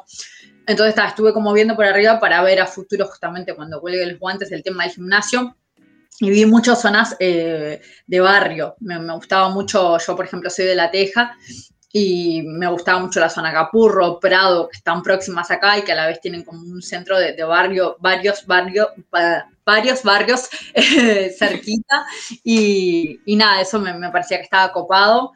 Y nada, fue más o menos lo que vi, estuve viendo salones y demás para, más que nada como galpones, ¿viste? Porque la idea es que el tema de, de gimnasio de boxeo que tiene que tener ring, por lo menos para mí sí o sí tienes que tener un ring, sé que hay gimnasios que por ahí no lo tienen, pero busca la manera de armarlos, qué sé yo. Mi idea sería que tuviera un buen ring y ya el ring es enorme, son 6x6, entonces es, eso ya ocupa mucho espacio y luego dejar todo el espacio para bolsas y para hacer trabajos en parejas y demás, entonces tiene que ser un lugar bastante amplio. Pero sí, yo estuve viendo bastantes cosas, bastantes detalles para ir como encaminándome para cuando me meta de lleno, sobre todo cuando pueda realmente tener la plata para hacerlo, ya ir de una y, y ponerme a eso. Cris, antes de despedirte, la, la última, la de la Yapa. Eh, estamos en una situación pandémica embromadísima. Hace un año, todos los sectores que no tienen que ver con lo productivo, los del deporte, las artes, están detenidos. Eh, ¿cómo, ¿Cómo ves la situación actual de- del deporte acá y, y cómo te parece que se va a encaminar en la medida en la que esto se vaya terminando? Sí, total. Bueno, como decís, acá en casa obviamente lo sufrimos los dos, uno artista y la otra deportista. cual, vos y venimos- en el sí, total, lo venimos sufriendo el primer día. Por suerte tuvimos ese respiro a mitad de pandemia que habilitaron espectáculos públicos y bueno, que podía hacer temas de acústicos. Yo tuve la suerte que pude pelear en mitad de pandemia. En octubre fui a Alemania y peleé, pero obviamente que es todo siempre... Bueno, la pelea de Alemania suspendió tres veces antes de que se pudiera concretar y estábamos como muy, viste, "Ta, por favor, necesitamos que esto termine ya. No, ahora, por suerte, ya nos vacunamos los dos el lunes, tenemos la, la primera dosis. Y nada, eso, deseando que termine porque es súper complejo. Me pasó los primeros 60 días cuando arrancó todo de entrenar acá en casa encerrada. Yo en casa súper chiquita, casi que no tengo espacio, no tengo implementos para entrenar. Tuve la suerte que un gimnasio del barrio me prestó pila de cosas y bueno, le metí un poco acá y luego cuando se concretó la pelea, sí, como era profesional, yo tenía autorización para poder ir a entrenarme y bueno, hicimos toda la preparación como correspondía en el gimnasio con mi técnico. Pero ahora estoy de vuelta a la misma, parece que si Dios quiere sale pelea en julio. Pero nada, te vas haciendo malabares como, como todo, porque ta, no, no, no sabemos exacto si va a salir, si se va a suspender, cuándo Mariano va a poder volver a tocar, qué sé yo, y es todo un tema. Creo que lo principal es tener salud mental porque esto de verdad que te, te, vuelve loco y te agarras unos estrés impresionantes que eso termina derivando en mil, mil, cosas más. Y tal, y con Mariano dijimos del día cero, o sea, lo importante, lo más importante es la salud. Mientras claro. tengamos salud, tratar de no estresarnos, de no pensar, hacer economía de guerra, ahorrar por todos los lados que se puede ahorrar, comer lo, lo mínimo que se pueda, lo básico, no gastar mucho en nada y bueno, ir llevándola hasta que salgamos todos adelante y es súper importante que la gente realmente tome conciencia de, de todo, creo que este último tirón nos costó pila eso. Me parece que hemos sido muy poco empáticos, sobre todo viendo la, cantidad de muertos y de contagios que hay. Me parece que, y ver gente por ahí que los domingos paso por el Prado, yo que lo tengo cerca y digo que está, pero llenito de gente y sin tapabocas y qué sé yo, es como, pa, pucha, cómo nos cuesta tomar conciencia y mirar para el lado y ver de que de lo que está pasando, ¿no? Porque, bueno, a mí me ha pasado con vecinos que han estado en CTI, con gente conocida que, que ha perdido la vida y es tipo, no, por favor, tomemos conciencia de que por ahí capaz que uno, yo sé que si yo me lo agarro no pasa nada, pero no es así, no es pensar de esa manera, es pensar por el otro. Sé que si mi mamá o mi papá le pasa, podría pasar lo peor. Entonces, nada, es tomar un poco más de conciencia para salir rápido de esto, que nos está afectando a todos, a unos por salud, a otros por trabajo, pero estamos todos afectados. Cris, eh, muchísimas gracias por tu tiempo eh, y por estas últimas palabras, que está buenísimo que lo digas. Esto es una cuestión de salud pública, así que con, ese mensaje nos vamos.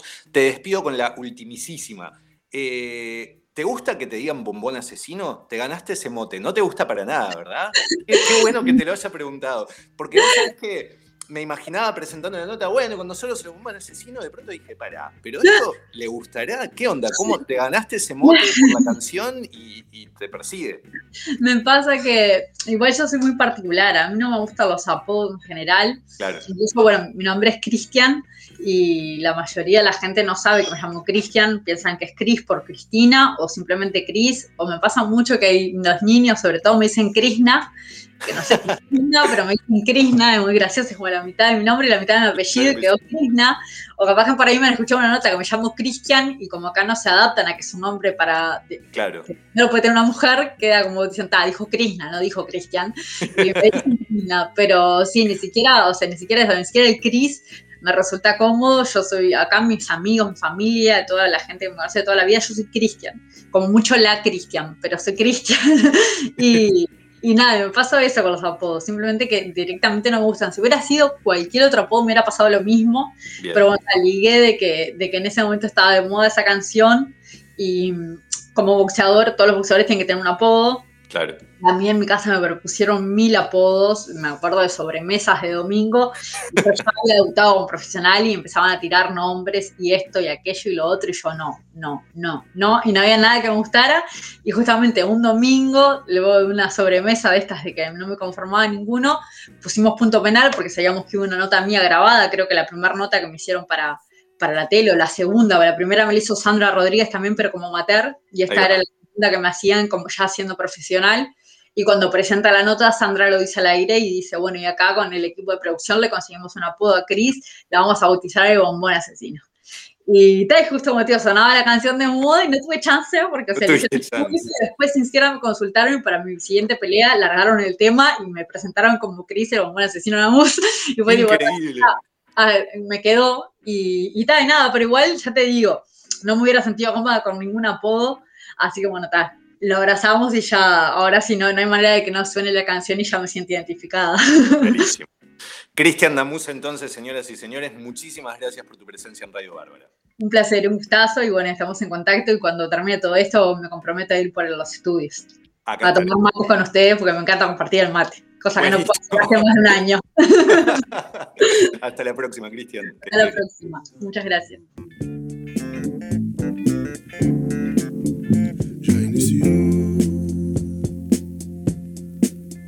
está acontecendo.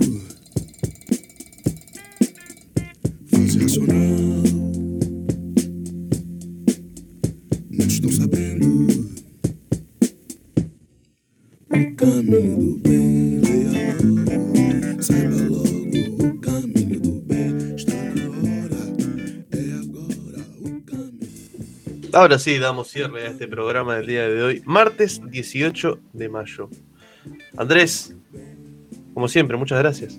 Muchas gracias a ti, Encito, Agustina, Irene en Controles. Eh, una particularidad es que esta semana no nos volvemos a ver el jueves, sino que nos volvemos a ver mañana miércoles. Bien, Mañana cierto. Puntos cardinales a las 11.30, si no me equivoco.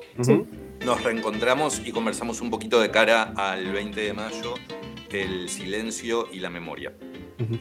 Gracias, Genial, Andrés. Hasta mañana. esperando. Hasta mañana, compas.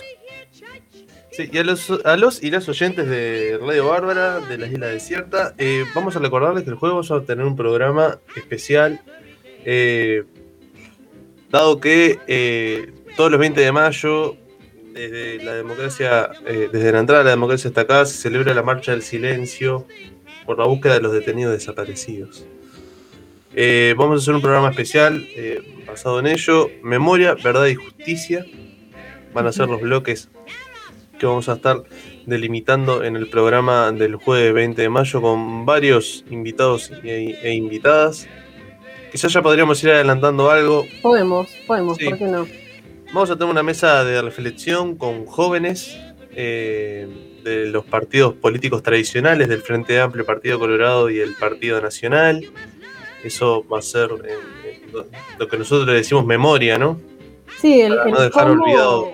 El cómo preservar esta memoria y cómo desde las nuevas generaciones se está militando para, para ello, para, para el no, no olvido de, de estas del pasado reciente y lo que aún resta por seguir peleando para que se esclarezca la verdad, que se, sigan- se siga haciendo justicia, que aún falta mucho. Entonces estaremos dialogando con diferentes jóvenes de, de los partidos más tradicionales eh, de nuestro que han pasado por nuestros gobiernos en estos últimos años sobre cómo vienen eh, dentro y fuera de los partidos, porque esto escapa de, de la órbita política partidaria, eh, cómo se viene militando desde la juventud para eh, pa- sobre esto, ¿no? Eso de cara a este nuevo 20 de mayo. Y en el área de verdad vamos a estar conversando con Nilo Patiño, integrante de la Organización de Madres y Familiares de Detenidos Desaparecidos. Eh, él también es coordinador de, de Cruzar, un proyecto que lleva adelante la Facultad de Información y Comunicación junto con la Facultad de Ingeniería. Vamos a estar hablando sobre ese proyecto también. Y en el último bloque, en justicia, vamos a estar hablando con el fiscal especializado eh, en crímenes de lesa humanidad, Ricardo Percival. Así que desde ya les vamos adelantando un poco de lo que va a ser el programa del 20 de mayo de este jueves y seguramente haya alguna sorpresa eh, por parte del equipo de, de Radio Bárbara. ¿Será hasta mañana? Será ¿No? hasta mañana entonces. Nos Muy bien, hasta mañana a partir de las 10 de la mañana, como siempre, por bárbara.ui, la isla desierta. Chau, chau. every day. Oh, every day. Every day. Yes, every day. Every day. Oh, very strange.